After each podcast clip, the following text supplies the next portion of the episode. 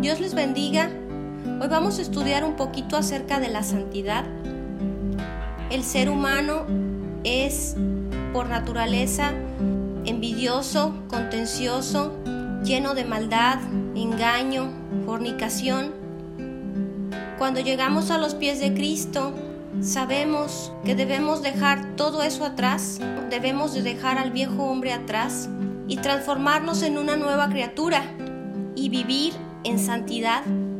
Santidad es vivir apartados del pecado, pero muchas veces no, no, se nos explica cómo podemos lograr esa santidad, cuál es nuestra motivación, de dónde sacamos esa fuerza, ese poder para poder vivir en santidad, para poder dejar todo ese pecado a un lado. Y vamos a ver en Romanos capítulo 12 a partir del verso 1 que dice de la siguiente manera.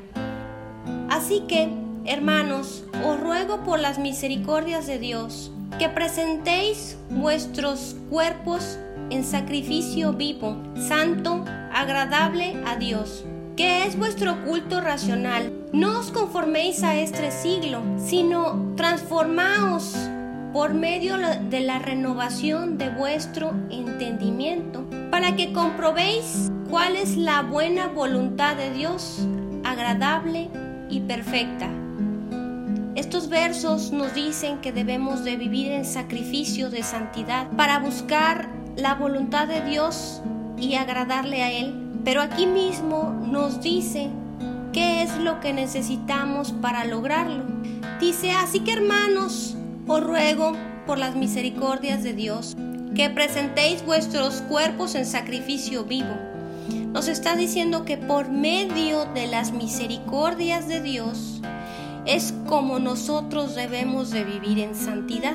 Por medio del conocimiento de quién es Dios, a través de su palabra, a través de la Biblia, es que nosotros podemos llegar a una comprensión de que Dios es el creador, de que Dios creó todo el universo, las criaturas, todo lo que nosotros conocemos.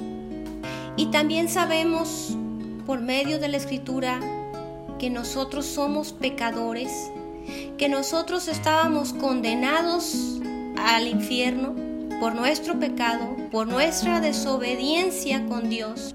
Y conocemos lo que es el Evangelio, que el Evangelio es lo que Dios hizo por nosotros, el plan que Dios hizo para que el hombre fuera salvo a través de la muerte de Jesucristo Dios, en una cruz en la que el Padre cargó todo el pecado sobre Jesucristo, todo el pecado que pertenecía a nosotros cayó sobre Él y fue sacrificado para lavarnos de nuestros pecados y que tuviéramos esa salvación, esa preciosa salvación.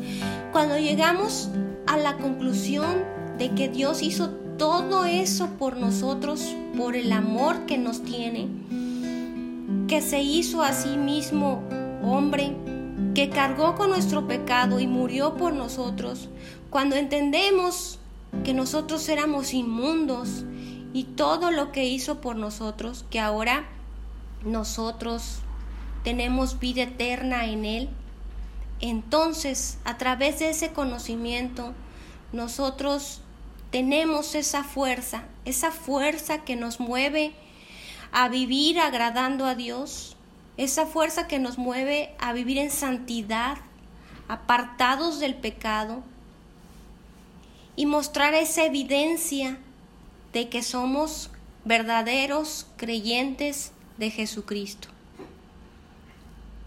Espero que te haya servido esta pequeña enseñanza y que Dios te bendiga.